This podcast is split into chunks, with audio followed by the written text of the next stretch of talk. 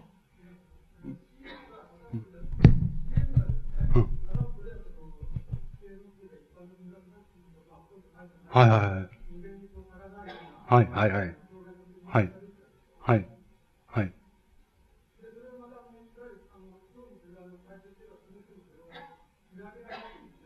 はいはいはいはい。はい。はい。はい。はい。ええ。はい。はい。はいはい。はい。はい。はい。はあ。はあ。うん。はあ。あのー、つまりあなたの言ってることは、こういうことに着せられるのかな。つまり、あの、大江さん、大江さん、もう大江さんとまた椎名誠とは違うんでしょうけども、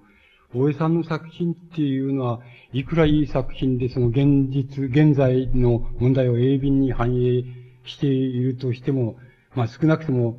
どうなんでしょう。つまりよくわかんないけど、えっ、と、一般大衆が、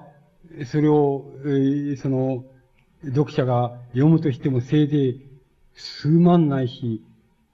えまあ今で言うと数万だと思うんですよ。つまり大江さんの作品を読む人って、だからこれ大衆と言っても数万の大衆だ。で、これに対して、それじゃあ、あの、まあ、なんて言いますか。それじゃこれを、それじゃ数万以外の、を、数万以外のその大衆っていうのが、大江さんの作品を見てわかるかどうかっていうことになる。つまり、大江さんの作品がわかる、初めからわかるように書かれているかどうかっていうようなことが一つあると思うんですよね。それから、実際問題として、それじゃ数万以上のえー、一般の人が大井さんの作品を読んだらわかるかどうかっていうようなことがもう一つあると思う。で、その二つがあると思うんだけど、まず僕考えてみるあの、多分一般の普通の人が、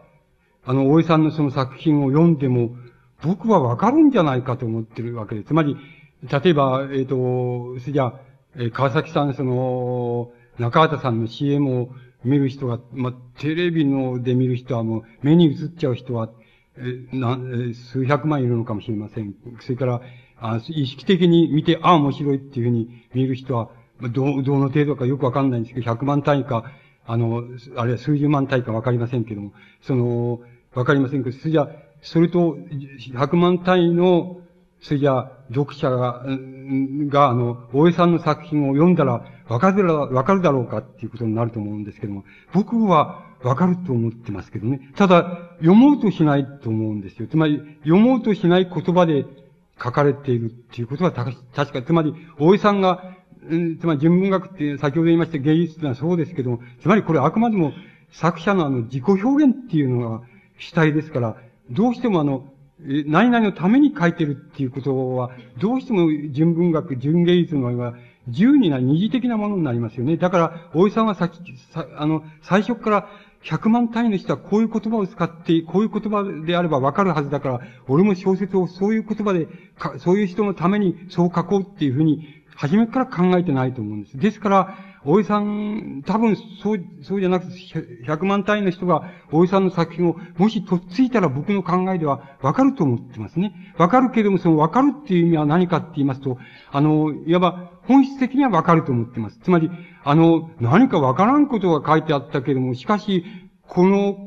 作品から受ける、ある一つの漢字っていうのがあって、その漢字だけは伝わるっていう意味合いで、僕はわかると思ってますけどね。そういう意味合いでは、とっつくチャンスがないんだっていうことが一つあると思います。それからしかし、もう一つは、やっぱり大江さん自体が別に何々のために書いてるっていう意味合いで言えば、事故のために書いてるっていうことですから、ことが主体ですから、あくまでも芸術の主体ですから、あの、それだから、そう書いてあるから、言葉はさ、言葉は最初から、僕はあの、100万人のために、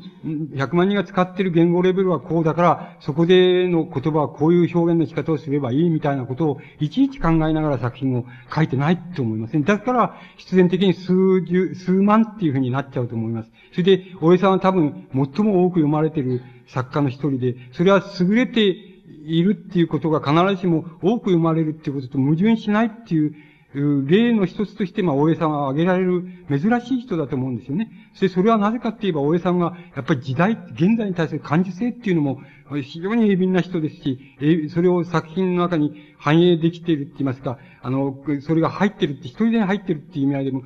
そういう意味合いでも、その鋭敏な人ですし、優れた作家でもありますから、あの、そういう意味合いで、あの、とても、あの、多く読まれて、しかも、純文学としては限度まで読まれていて、しかも、非常に優れた作家だっていうふうに言える、あの、作家の一人だと思います。でも、初めから言いましたように、言葉自体が、言語自体が、やっぱり数万っていう言語ですから、あの、精一杯あれしてもそうですから、一般大使にそれが読まれるっていう可能性は非常に少ないんで、あ読まれたら僕はね、あの、言葉の個々の意味はわかんない、作品の個々の、あの、あれはわかんなくても、あの、ある作品の感受性っていうのは伝わると思います。で、芸術っていうのは、言ってみればそれが伝わればいいんだってことになり、なってしまうところがありますから、そういう意味ではわかるんじゃないでしょうか。で、それはやっぱり川崎さん、あの中畑さんのレベルと、そういう意味合いではちっとも違わないと思うんですよね。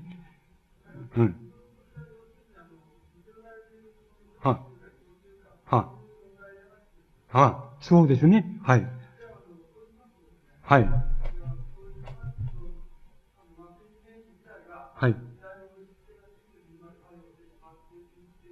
はい。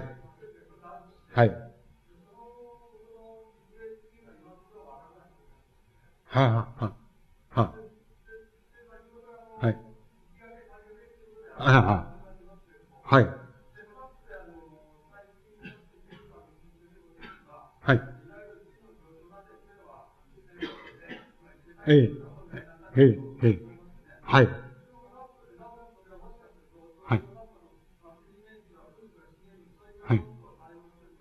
はい。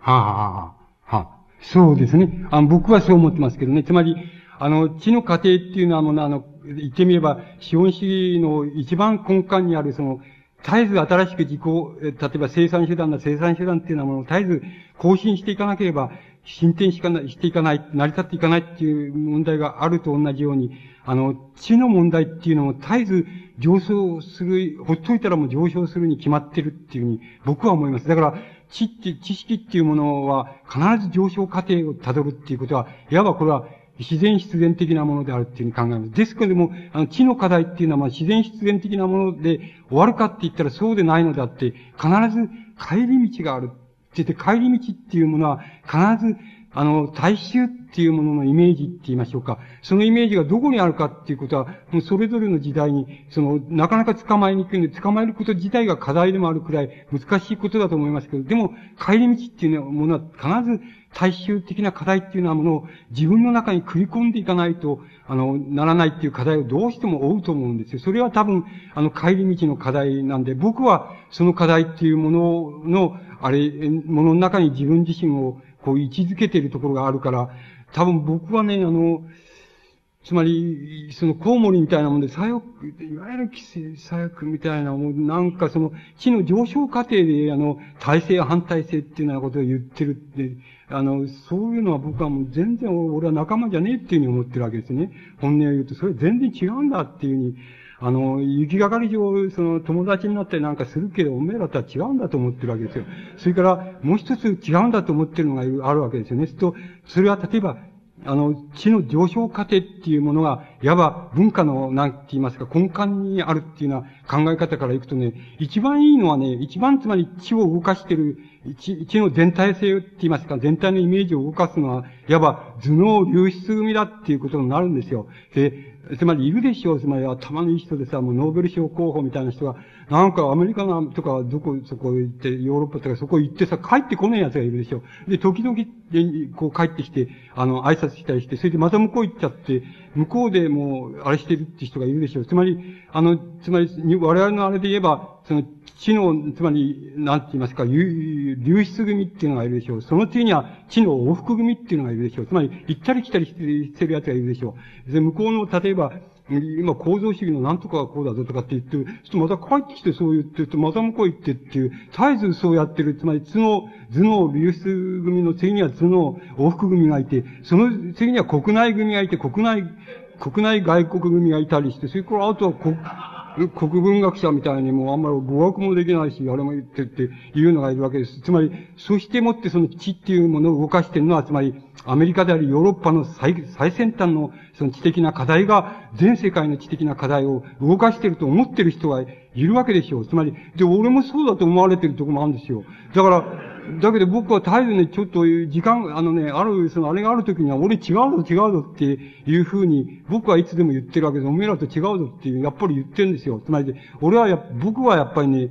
よくそういう比喩を言うんだけどさ、僕は日本バンタム級7位だっていうわけですよね。7位なんだって、それで、俺は世界ランキングじゃないっていうんですよ。つまり俺は日本バンタバンタム級7位ぐらいだっていう。それだけども、あの、それで言うべくんば、つまり、あの、日本バンタム級7位だけれども、なんて言いますか、いつでも世界チャンピオンと試合はできますよっていうふうにはちゃんとしておきます、してありますよって言いますか、しておきますよっていうふうには、やれば負けるんですけどね。負け、必ず負けるんですけど、つまりそれはなぜ負けるかっていうのはよくわかってるんですよね。これ、よくわかってるとかって、まあ努力が足りないとこもあるんですけど、努力だけじゃねえっていうとこもあって、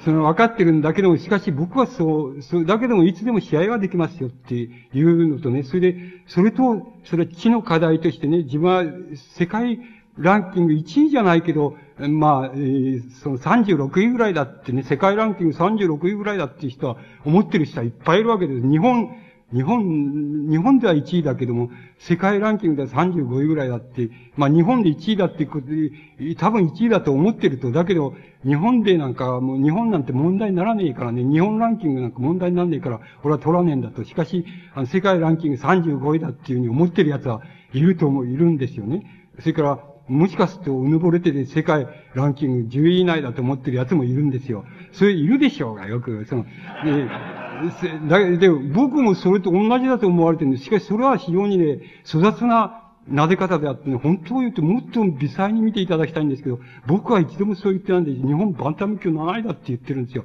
あただ要するに俺は世界ランカーって、世界ランカーになんかって戦わないよって、つまり世界35位なんてうと全然問題にならないよって、ただ世界ランクチャンピオンとならいつでもやれますよ。ただ負けますよって言ってるだけですよ。つまり、それはね、ちょっと乱暴に言うと同じに思われるかもしれないけど、本当は、ね、まるで違うことなんです。それは言ってみれば、地っていうものにも行きと帰りがあるんだっていう。だから、あの、僕は、僕はやっぱり、単なるですね、一、その、一、一インテリであって、その、そういうことしかやってないんだけども、だけども、僕自身の課題とすることと、あるいは僕自身がやってるっていうこと自体と、それから、文化っていうものの現在のあり方の中心のところがどこにあるかっていうこととは、乖離してるわけでね、乖離してその距離は絶えず測ってるわけで、あの、それは、それを簡単にくっつけたりはしない、してないっていうことはあるんですよね。それは、生き、生きか帰りかっていう課題のと大きく関係するわけなんです。これは、これはちょっとね、世界ランキング35位だっていうやつはね、自分の持ってる課題が要するに日本の文化の課題だと思ってるところがあるんですよ。それは僕に言わせれば大間違いだっていうことなんですよね。それを僕は言ってもね、そんな通用しない、通じないんですよ。それで、だから通じないんですよ。それから、僕左翼って言って、僕も左翼だと思ってるんですけどね、おめえと違うよって言ってもね、通じないんですよ。それから、あの、逆にね、おめえ左翼じゃねえってやつもいましてね、で自分たちみたいなのが左翼で、おめえは左翼じゃねえってやつもいるんですよ。しかし、そんなことは問題にならないんですよ。つまり、